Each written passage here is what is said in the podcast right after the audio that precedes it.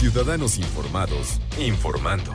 Este es el podcast de Iñaki Manero, 88.9 Noticias. Información que sirve. Tráfico y clima cada 15 minutos. Sephora Kids. ¿Qué es esto de Sephora Kids? El no estar al pendiente de los chavos, sobre todo cuando son chiquitas, las niñas, sobre todo cuando son chiquitas, y que anden comprando con la tarjeta de mamá o de papá cosas que no les conviene, hablando de la piel, ¿eh? Hablando de la salud del órgano más grande que tenemos los seres humanos, que es la piel, sí, sí es un órgano, y es el más largo, el más grande que tenemos. Y hay que cuidarlo. Hace ratito platicábamos del cáncer de piel con, con Iván Menchaca, y esto es por estar utilizando cosas vendidas y recomendadas por gente que no tiene la más remota idea de lo que está hablando, influencers y youtubers. En lugar de ir con un dermatólogo a ver, cheque la, la piel de mi niña y a ver qué le recomienda para que se ponga en su pielecita, ¿no? Marinés Camacho, ¿cómo estás, Mari? Buenas tardes. Iñaki, buenas tardes. El cuidado de la piel es positivo. Sin embargo, vemos publicaciones en redes sociales de niñas de entre 9 y 14 años de edad, conocida como generación alfa, comprando productos de belleza que contienen elementos como retinol, correctores, bronceadores, ácidos exfoliantes fuertes, también hidratantes, tónicos y sueros para minimizar, imagínate Iñaki, los efectos del envejecimiento, es decir, tratamientos dirigidos a personas mayores. ¿Esto debe preocuparnos o no? Yo creo que sí, Iñaki, porque fíjate, son imágenes que se han hecho virales viendo a las niñas pidiendo a sus padres que les compren esos artículos.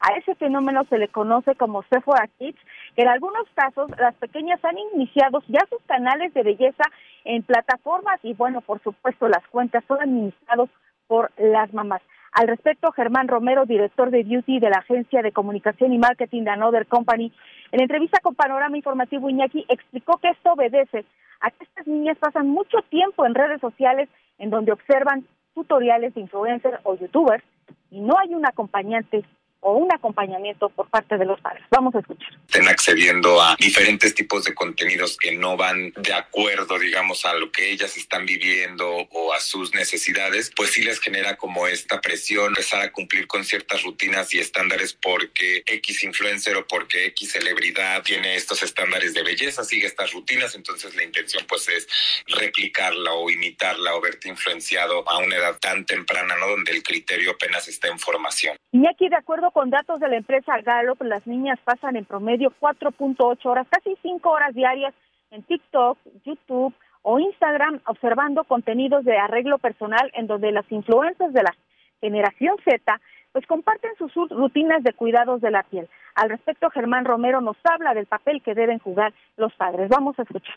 Yo creo que es un tema que tiene que venir un poco más desde el pensamiento crítico y acompañamiento de los papás. ¿Por qué te quieres poner eso? Como cuestionar un poco, ir guiando como a, a los niños, ¿no? En el sentido de que encuentren la razón o el propósito, ¿no? Y ir como guiándolos en términos de si verdaderamente es legítima la necesidad de comprar ese producto, de tenerlo, de utilizarlo. Y bueno, Iñaki, la doctora Roxana Yanina Yergo Valdés, ella es consejera y directora de la consultoría de la Fundación Mexicana para la Dermatología, también en entrevista con Grupo ASIR, nos explica que el usar cremas, sueros o cualquier otro tratamiento debe ser siempre recomendado por un especialista. Vamos a escuchar Iñaki. Son pequeñas que pueden empezar ya con problemas de acné, entonces no va, no va a utilizar la misma crema que utilizas a los 5, 6, 7 años. Si yo como papá quiero que mi pequeña esté cuidándose la piel, seguramente el dermatólogo le va a indicar Simplemente son nombres. Y aquí vamos a escuchar cuáles son los riesgos que pueden correr al usar este tipo de tratamientos. El tema de dermatitis por contacto de tipo irritativo o de tipo alérgico, asociado a una piel sensible o en muchos casos pieles atópicas. Se empieza a presentar con diferentes días de uso, a veces no es de forma inmediata, dependiendo de la sensibilidad o de la exposición que se tenga. Hay enrojecimiento, descamación, comezón, donde nosotros estamos aplicando el producto. Y aquí el panorama que yo les tengo esta tarde. Y te digo, luego se empiezan a decir, por ay, ¿por qué le habrá salido a mi hijita la dermatitis? Pues que la dejaste sola comprando cosas que no es para su edad y no es para su tipo de piel. Y con la tarjeta de mamá o de papá, que es lo peor también, que de repente se da en vuelo. Gracias, Marines.